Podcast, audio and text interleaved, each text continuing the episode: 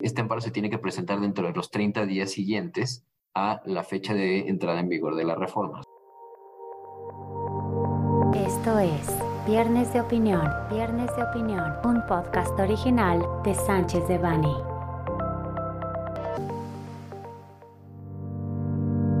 Hola, mil gracias por acompañarnos. Bienvenidos de nuevo a Viernes de Opinión de Sánchez de Bani. Les habla Mauricio León, asociado de litigio administrativo de Sánchez de Bani, y nos acompaña Max Hernández, socio industrial de nuestro equipo de energía y recursos naturales. Max, muchas gracias por acompañarnos. Hola Mauricio, muchas gracias por esta presentación. Eh, es un gusto participar en este podcast. En esta ocasión vamos a platicarles sobre una importante reforma en materia de minería, agua y temas ambientales. Esta reforma fue publicada en el Diario Oficial de la Federación el pasado 8 de mayo y entró en vigor al día siguiente, es decir, el 9 de mayo.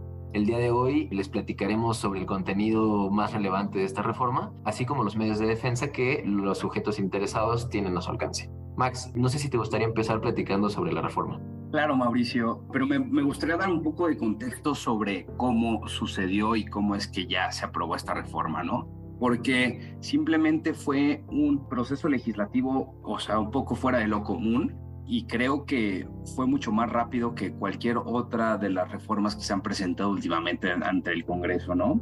Hay que tomar en cuenta que esta reforma fue presentada por el presidente Andrés Manuel López Obrador y de lo que podemos determinar después de leer la exposición de motivos es que es el mayor cambio en al menos para las actividades del sector minero en los últimos al menos 30 años, ¿no? Esta reforma desde luego había tenido diversos cambios, de, de hecho el último y más relevante había sido la reforma en la cual nacionalizaban el litio que se dio el año pasado. Y esta nueva reforma a la ley minera tiene diversos alcances hacia temas medioambientales, sociales, y de hecho la reforma no solo es a la ley minera, es a la ley de aguas nacionales, la ley del equilibrio ecológico y la protección al ambiente, y la ley general para la prevención y gestión integral de residuos en materia de concesiones de minería y agua, que fue aprobada en fast track por la Cámara de Diputados y fue turnada a la Cámara de Senadores, misma que después de un procedimiento un poco controversial derivado a diversos aspectos políticos, fue aprobada a finales de este ejercicio legislativo y, pues como tú bien mencionaste fue publicada en el Diario Oficial de la Federación el pasado 8 de, de mayo del 2023. Sí, de acuerdo, Max. Creo que coincidimos todos con que fue un proceso legislativo muy particular. El día de la votación en Cámara de Senadores, en el que prácticamente sin discusión ni, ni mucho menos, esta fue eh, aprobada por prácticamente todos los senadores que estaban presentes en el día de ese evento. ¿Esto de qué deriva? Bueno, deriva de que fue tratado como una iniciativa catalogada como urgente y de obvia resolución, que de acuerdo con el reglamento de la Cámara de Diputados y la Cámara de Senadores, permite obviar algunas partes del proceso legislativo y con ello permitir que transcurra con mucha mayor agilidad. Pero bueno, es un tema del que hablaremos más adelante. Max, sobre el contenido de la reforma, ¿qué crees tú que sean los puntos principales que vale la pena transmitir? Sí, Mauricio, consideramos que, que, la reforma en materia minera y aguas nacionales tiene muchas implicaciones, pero sobre todo tiene implicaciones para los concesionarios. Los concesionarios actuales son los que pudieran verse afectados por la implementación de nuevas obligaciones, la incertidumbre que generan diversos de los cambios que, que pusieron, ¿no? Sobre todo sobre el término de sus concesiones, los minerales en los cuales pueden explotar y demás, ¿no? O sea, por ejemplo, otro de los cambios muy claros y que genera incertidumbre es hoy en día podían realizar actividades de exploración y la reforma prevé que, que solo la puede hacer el Estado mexicano, ¿no? A través del Servicio Geológico Mexicano y que, bueno, se pueden celebrar contratos de asociación con ellos y demás, pero en realidad creo que genera mucha incertidumbre por los derechos que ya tienen hoy garantizados con sus concesiones y las inversiones que han realizado y, esto simplemente genera incertidumbre para el sector, ¿no?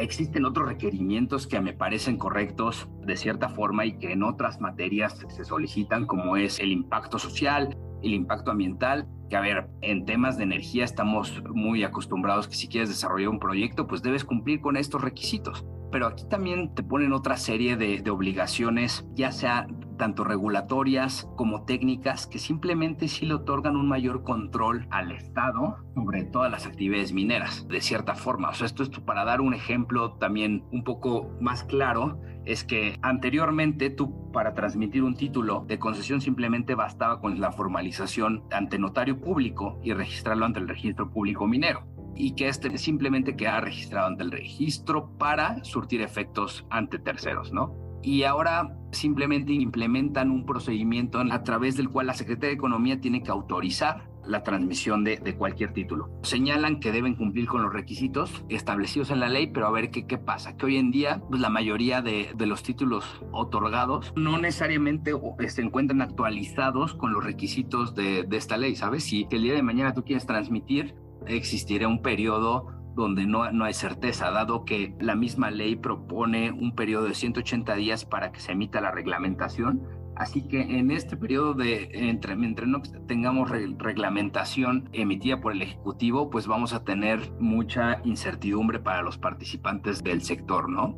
Hoy en día se incluyen algunos delitos para las actividades del sector, o sea, precisamente ligados a algunos de los cambios como lo es el explotar y comercializar productos minerales que no se encuentren otorgados en tu concesión, ¿no? Y que si bien ya solo el incumplimiento, más allá de tener alguna infracción administrativa, alguna sanción por tu concesión, pudieras tener alguna consecuencia de tipo penal, ¿no? Citando otro ejemplo, si tú quieres una concesión nueva y, dicha área de concesión se encuentra en una población indígena o afroamericana y demás, tendrías que ver obligado a celebrar un contrato con ellos y otorgarles el, hasta el 5% de tus ganancias, lo cual a mí me parece un tema bastante grave.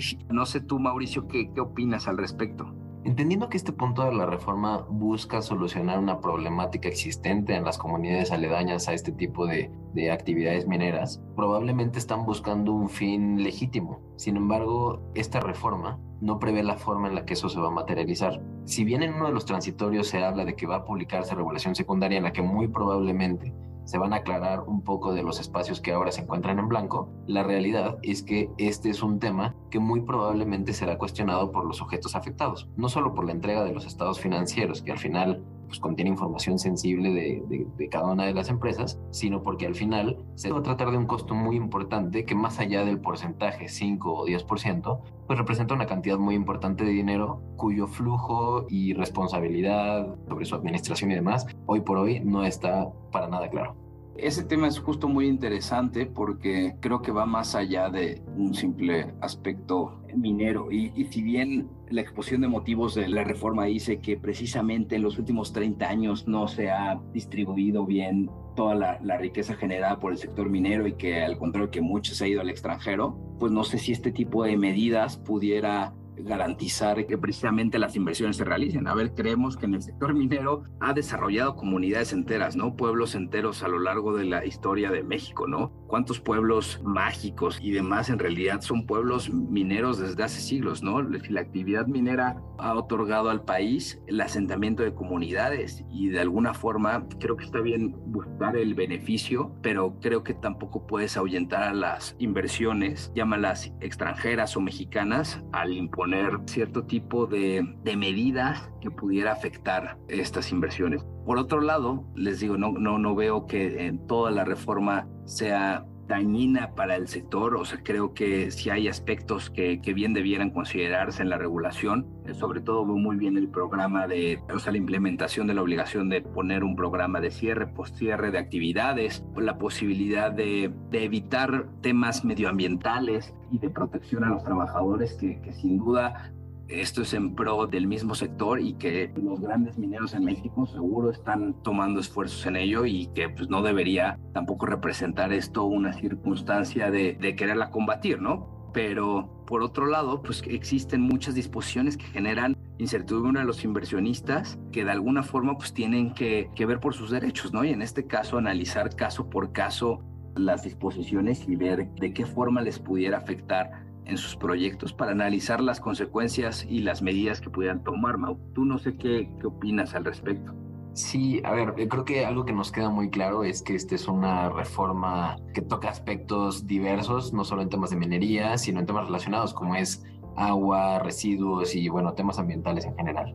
Ahora, muy probablemente muchas de las personas que nos están escuchando les gustaría saber no solo el contenido de la reforma, sino qué es lo que se puede hacer. Como ya platicábamos hace unos momentos, este proceso legislativo tuvo ciertas particularidades y en general hay muchas personas que consideran que esto es contrario a la Constitución y a otros derechos. Así que muy probablemente en próximas fechas tendremos noticias sobre acciones de inconstitucionalidad y controversias constitucionales que se presentarán por ciertos sujetos ante la Suprema Corte de Justicia de la Nación. Estos no son procedimientos que podamos interponer nosotros como concesionarios, como personas interesadas ni demás, sino que solamente lo pueden presentar ciertos sujetos que tienen legitimación. Ahora, creo que uno de los puntos más importantes que tenemos que tocar en esta plática es qué es lo que los sujetos que sí tengan una afectación directa o bueno, incluso indirecta derivado de esta reforma, qué es lo que podrían hacer. Bueno, pues el procedimiento más conocido para tratar de cuestionar la constitucionalidad de cualquier reforma como la que nos trae esta conversación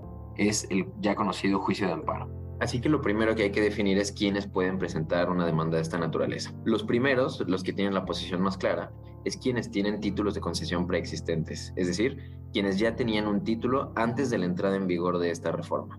Ellos, por supuesto, tendrán múltiples afectaciones y ellos tienen un claro interés para interponer esta demanda. Ahora, también pueden llegar a interponerla quienes ya estaban en trámites para obtener un título de concesión, es decir, quienes ya la habían solicitado, por ejemplo, y no se las habían resuelto. Asimismo, no descartamos que hayan otros sujetos que sufran afectaciones directas o indirectas con motivo de esta reforma. Así que en esos casos, la argumentación tendrá que ser un poco diferente y recomendamos que en caso de resentir alguna afectación, ya sea directa o indirecta, con mucho gusto estamos a sus órdenes para poder verificar cuál es la posición legal que tendrían para defenderse. Ahora, el amparo que se debe interponer en este caso es conocido como autoaplicativo. ¿Esto qué quiere decir?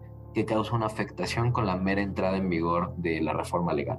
Este amparo se tiene que presentar dentro de los 30 días siguientes a la fecha de entrada en vigor de la reforma. Son 30 días hábiles. Así que en este caso, dado que entró en vigor el 9 de mayo, el último día para presentar esta demanda es el día 19 de junio de 2023. Así que esta es una fecha muy importante que sí recomendaríamos tener en mente para que cualquier interesado, por supuesto si gustan tocar base y platicar con nosotros, eh, encantados, para verificar si tienen posición legal para interponer una demanda de esta naturaleza.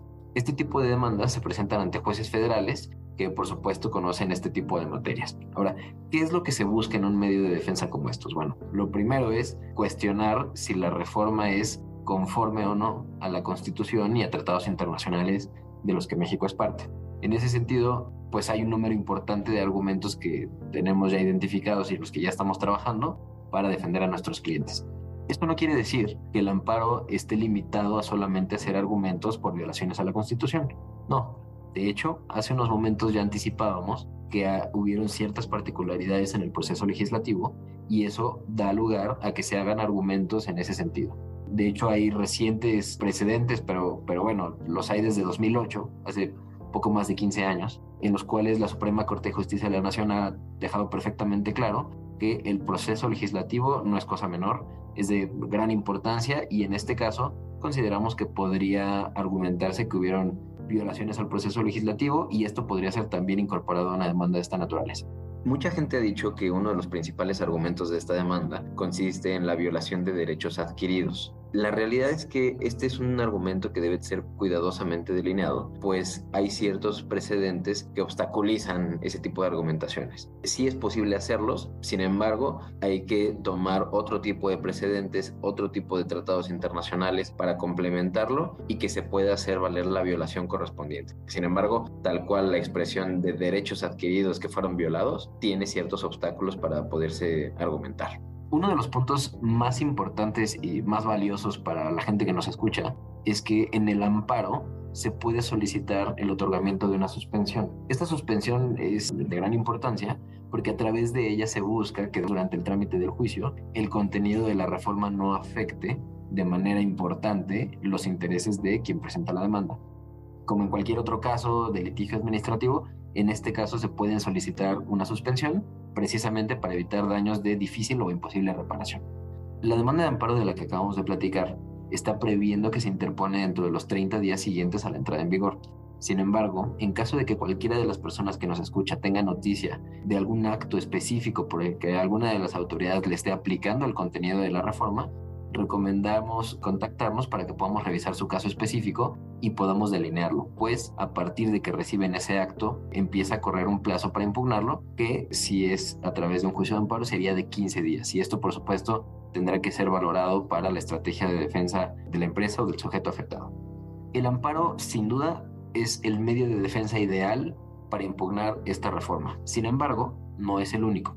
No dejamos de advertir que hay otros medios eh, de defensa, como lo es el juicio contencioso administrativo federal ante el Tribunal Federal de Justicia Administrativa. Sin embargo, este juicio, como cualquier otro, tiene sus particularidades y consideramos que para este caso específico no sería necesariamente el más recomendable.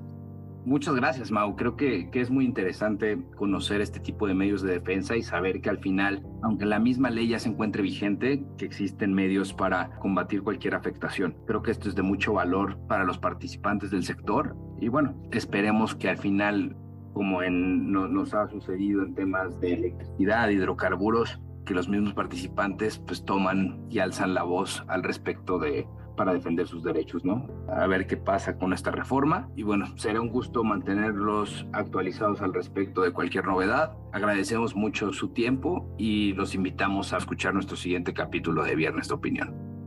Les recordamos que este material representa una opinión, por lo que no puede ser considerado como una asesoría legal.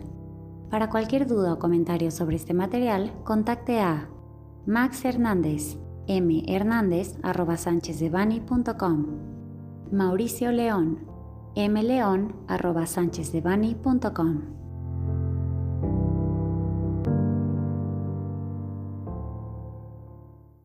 Salvo especificación en contrario, los usuarios del presente podcast podrán guardar y utilizar la información aquí contenida únicamente para uso educativo, personal y no comercial. Por lo tanto, queda prohibida su reproducción para cualquier otro medio, incluyendo pero sin limitar, el copiar, retransmitir o editar sin el previo consentimiento de Sánchez de Bani S. Berry,